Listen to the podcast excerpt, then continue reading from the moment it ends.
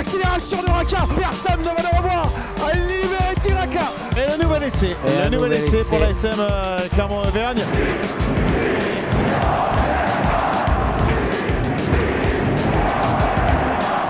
Salut et bienvenue dans l'épisode 29 de la saison 4 du podcast euh, ici Montferrand avec euh, aujourd'hui Christophe Buron et Arnaud Clerc. Messieurs, bonjour. Bonjour Martial, bonjour à tous. Bonjour à toutes et tous, salut Martial. Alors la question du jour, l'ASM Clermont qui vient d'enchaîner trois succès a-t-elle franchi un cap Que dis-je, une péninsule? Non, j'arrête mes conneries. en battant l'UBB en match en retard du top 14, les rugbymen de l'ASM viennent de signer une série de trois victoires consécutives. Il y a eu donc Perpignan, Lyon et donc euh, Bordeaux, c'était euh, ce dimanche soir sur la pelouse du Michelin. Est-ce que l'ASM a franchi un cap en enchaînant ces trois succès? Euh, Christophe sur la performance purement sportive, sur le résultat, oui, parce que c'est une première cette saison, trois victoires d'affilée. Mhm. Sur le contenu, on va en débattre, mais il y a à redire. Pas sûr. Arnaud Alors moi, euh, j'aurais tendance, à dire à peu près la même chose. Au niveau de la confiance, euh, du caractère, du comportement, certainement. Euh, au niveau du contenu, non, pas du tout. Mhm. Qu'est-ce qui vous choque au niveau du contenu? Du contenu, bon, je crois que tout le monde a vu les matchs, tout le monde s'est rendu compte que cette équipe euh, manquait d'équilibre euh, et avait quand même un, gros souci entre, euh, notamment dans son, dans son, dans le mouvement général, quoi, dans le jeu. Hein. surtout sur les deux derniers matchs où cette équipe a affronté deux équipes qui étaient, derrière plutôt bien équipées, avec des, une vitesse d'exécution, avec des, joueurs rapides, avec des skills, comme on dit, un mhm. timing, euh, enfin des, courses et tout ce que, tout ce que vous voulez. Enfin, un jeu d'attaque qui était vraiment séduisant et très plutôt performant. Et l'ASM a souffert la comparaison sur ces, sur ces deux matchs. Donc déjà à ce niveau-là, euh, je dirais que Clermont n'a pas encore franchi le cap. Est-ce qu'elle sera en état de le faire euh, Je ne sais pas. à voir. Après, euh, bon, il y a le côté, euh, le côté positif qui est, qui est plutôt, euh, plutôt devant, quoi. Avec un, elle a retrouvé un paquet qui. Oui, notamment contre Lyon, on a vu le ouais, de devant. non, mais même sur la, sur, enfin, sur l'ensemble de la saison. Et, j'avais fait les statistiques un petit peu sur un secteur qui est sur le secteur de la touche, par exemple. Ouais. Ils étaient, c'est la meilleure touche sur, sur, sur les lancers, hein, sur, sur ses propres lancers. C'est la meilleure touche du championnat.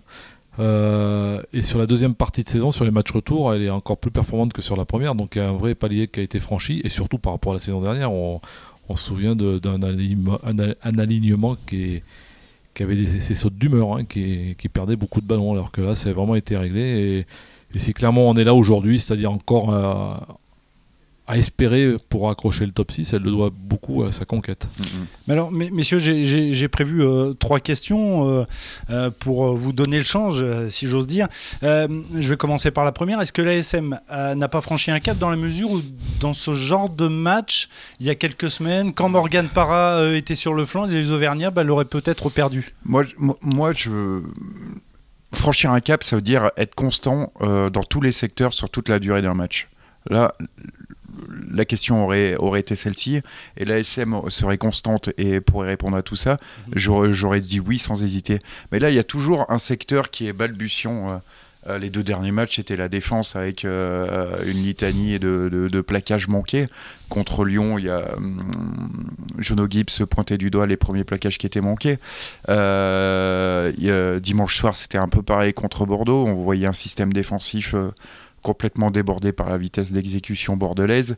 Euh, John avec... disait qu'on consommait trop de joueurs sur, euh, sur les zones de plaquage. Là, c'est même pas ça. Là, c'est vraiment une, une, une, défense clermontoise qui a été prise de vitesse, mhm. euh, car elle avait trop, je pense, trop tendance à attendre, à attendre les, les attaquants bordelais.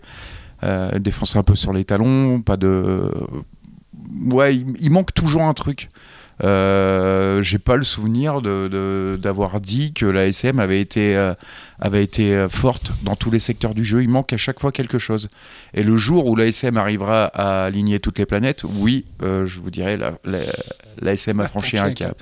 Christophe Tout dépend ce qu'on appelle un cap. Ça peut être des petits paliers. mais, il reste des paliers à gravir, hein, ça c'est clair, pour, pour être performant dans tous les, dans tous les secteurs. Donc ouais, elle a, un petit peu évolué par rapport à certains certaines périodes.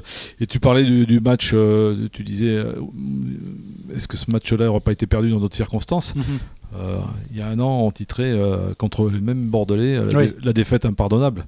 37-36, je crois, c'est celle-là. Oui, parce qu'il y avait une très très mauvaise gestion des fins de match. Alors, Hier, on a le boulet passé, on a senti le vent du boulet quand même. Hein. oui, oui, franchement. la, fin, la fin de match, elle est juste presque irrationnelle parce que à 15 contre 13, ils prennent un essai ils prennent un essai, mais c'est surtout qu'ils se font encore déborder. Hein. Ils, se font, ils, sont, ils se font enfoncer, ils, ils concèdent des pénalités.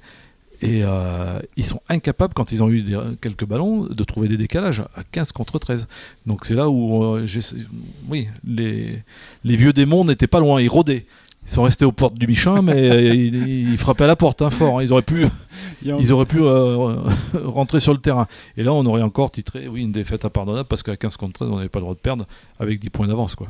Oui, donc la différence est, est, faible. Euh, autre question, on en a un petit peu parlé, euh, tu en as parlé, Christophe. Est-ce que l'ASM n'a pas franchi un cap dans la mesure où son pack, quand même, est en net progrès ces dernières semaines?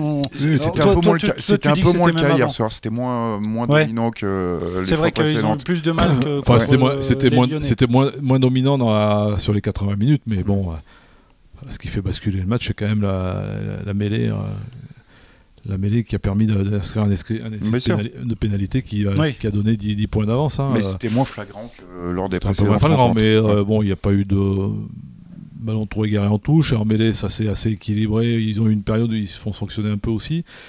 Mais bon, c'est vrai que le paquet, euh, paquet d'avant et le jeu devant est quand même un peu plus costaud qu'à une certaine époque. Donc lui, il a franchi un cap, même si c'est un petit cap. Oui, oui, même si hier aussi, il faut, il faut reconnaître que l'absence de la vanille de dernière minute a peut-être probablement un petit peu handicapé. Euh, un hmm. petit Douleur au cervical, hein, c'est ça ouais, ça. Ça a un peu, un peu peut-être euh, affaibli un peu le côté droit qui était quand même l'axe fort de, sur les derniers matchs. Alors, euh, ma, dernière question, c'est est-ce que l'ASM n'a pas franchi un cap dans la mesure où sur ces trois derniers matchs, elle confirme son invincibilité à domicile, hormis le match bien sûr face à Castres, mais c'était quand même en septembre dernier. Je crois que j'ai vu passer la, la, stat. Euh, Castres n'a pas perdu un seul match, je crois.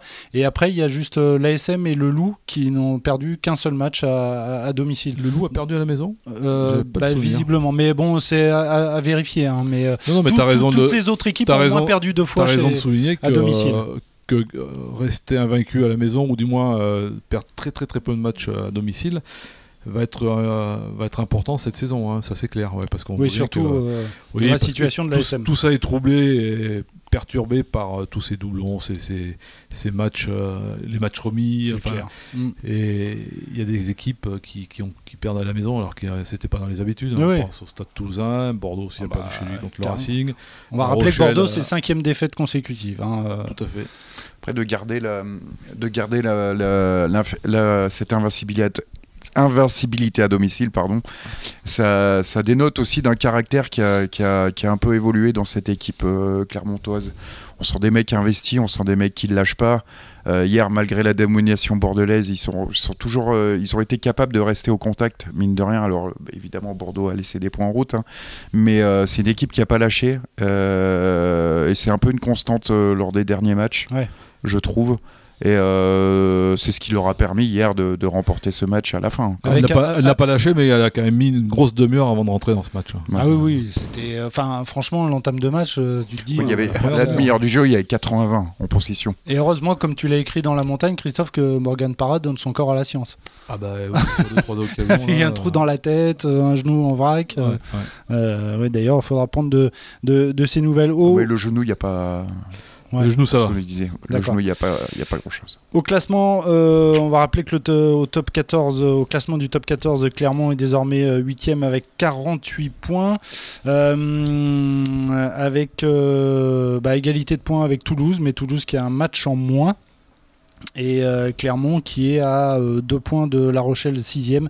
La Rochelle qui a un un match euh, en moins. Aussi. Euh, les, deux, les, deux, équipes qui sont devant Clermont ont un match en retard qui sera joué le week-end prochain.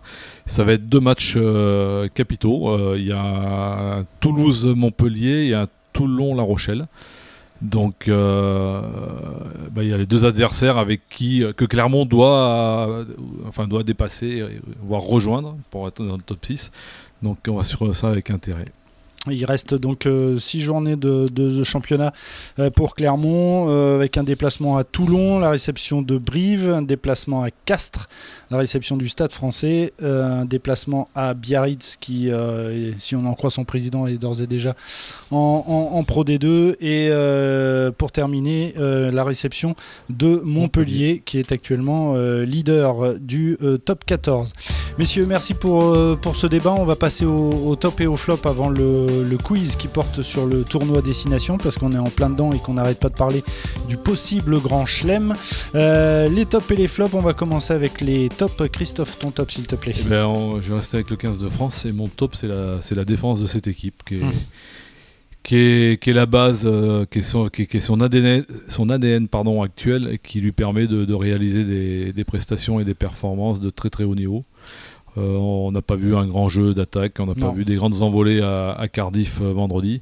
Par contre, on a vu une équipe qui vraiment, euh, qui défensivement était, était à top niveau mondial. Hein, des temps de réaction, une organisation, un milieu de terrain terrible qui verrouille tout contrairement aux portes de saloon de certains clubs. Hein, on, vient d'en parler. Ils se consomment pas, se consomment pas du tout sur les rucks. Oui, et puis c'est surtout ce qui m'a vraiment frappé, moi, c'est le, temps de réactivité. Quoi. Là, là alors je vais prendre des, une échelle qui n'a rien à voir, mais là où un joueur en top 14 va mettre 5 secondes à, se relever pour, euh, pour euh, disputer un ruck, eux, en 2 secondes et demie, ils sont, dehors, ils sont devant et ils mettent les mains et ils vont gratter les ballons. Le nombre de ballons grattés dans ce match est impressionnant et notamment le dernier.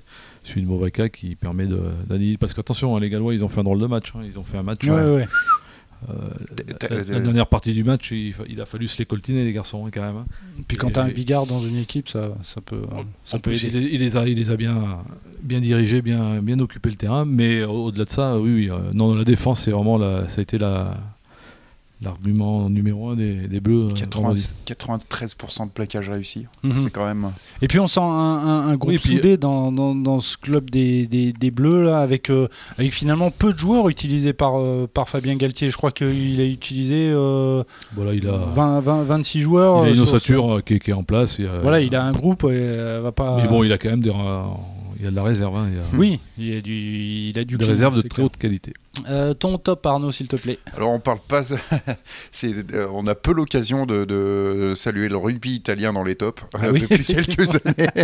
C'est pas qu'on puisse dire.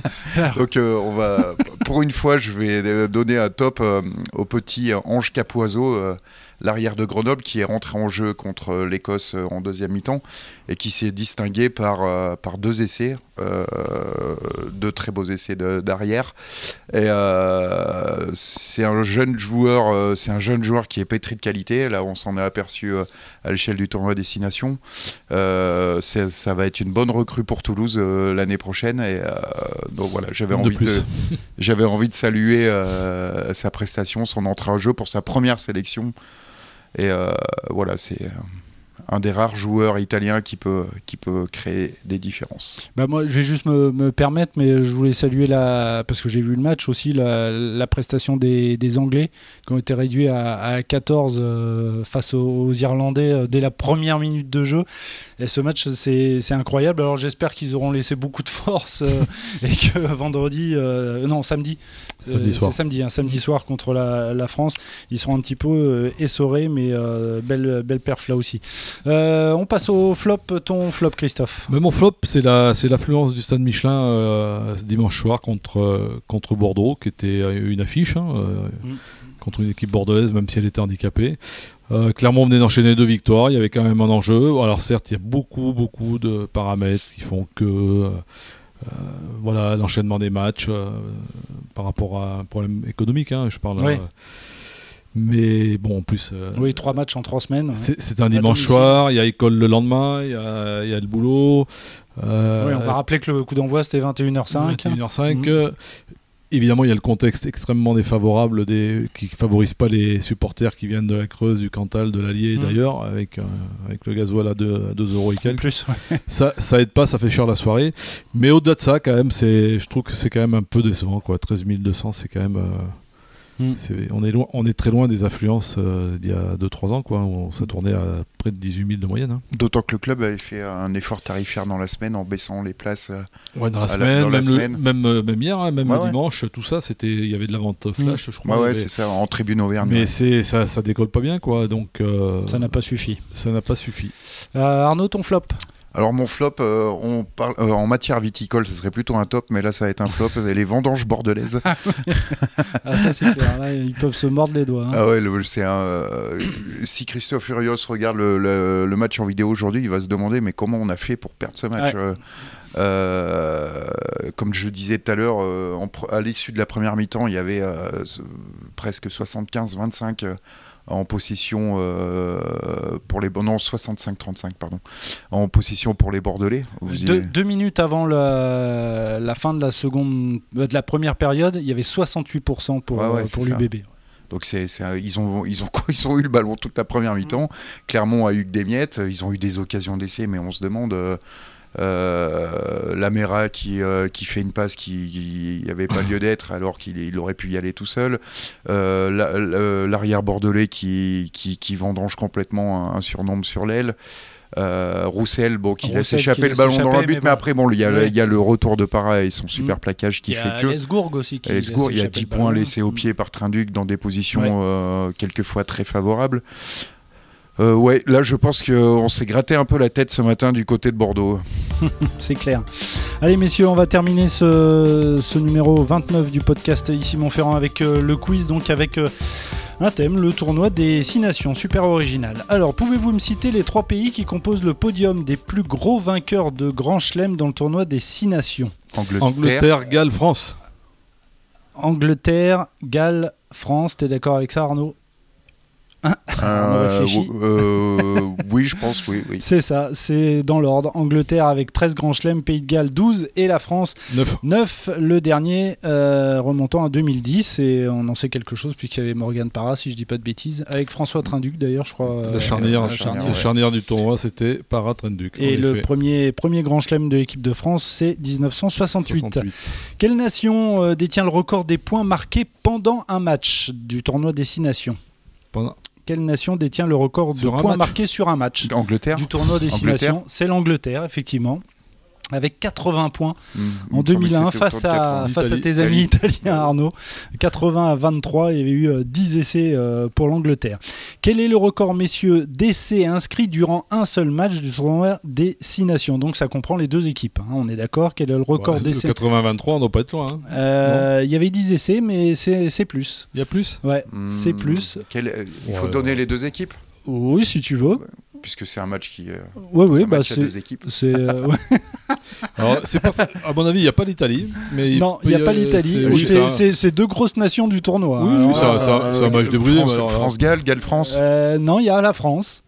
France. Euh... France-Angleterre. Ah oui, alors attends, France, c'est pas un France-Écosse C'est un Angleterre-France. Un Angleterre-France? Mm. Ouais, 12 essais en 2015. Ah L'Angleterre l'avait emporté 55 oui, à 35 oui, bien sûr, mais bien sûr, ce match avec il était des fou. essais de deux bâtis. Oui, deux bâtis qui avaient traversé le terrain, exactement. Voilà. Donc euh, voilà, c'est ce record euh, sur, sur ce match. Bon, là c'est facile parce que même moi j'ai pu répondre euh, avant de regarder la réponse. Pouvez-vous me citer le match le plus long dans l'histoire du tournoi des six nations? France-Galles. 2018. 17. 17, pardon, 2017, ouais. Avec en gros 100, 100, minutes, 100 minutes, on va dire, 20 minutes de, de temps additionnel, 12 mêlées et l'essai de la gagne euh, de, de Chouli. Euh, dernière question, messieurs. En 2001, 2001, Johnny Wilkinson, j'allais dire Jenny. En 2001, Johnny Wilkinson a inscrit 89 points lors du tournoi Destination. En 2007, Ronan O'Gara a inscrit 82 points lors du tournoi, euh, ce qui fait d'eux les deux meilleurs réalisateurs euh, sur une seule édition, hein, on est d'accord. Euh, quel Français occupe la troisième place de ce classement des meilleurs 80 points en 2002. Et voilà, après avoir inscrit 80 points en 2002. il avait... Alors vas-y, donne-moi le détail. il ne faut pas me regarder quand c'est des questions. c'est pour ça que je regardais Christophe. Ah, le détail, non, faut pas exagérer. Ah, ah, bon, moi je croyais. Alors, bon, je crois qu'il met 19 points à, Wembley. Ah, à Wembley, à, au Millennium, à Cardiff, pardon. Ok, bon, en tout cas, il met un essai, 9 transformations, 18 pénalités et un drop. Un drop. Attention. Voilà. Euh, messieurs, merci beaucoup pour votre participation. Cet épisode, vous pouvez bien évidemment le retrouver euh, sur lamontagne.fr et sur les différentes plateformes de podcast. Messieurs, merci beaucoup et à la semaine prochaine. Ciao. À bientôt. Au À la semaine prochaine, passez une bonne semaine et allez les bleus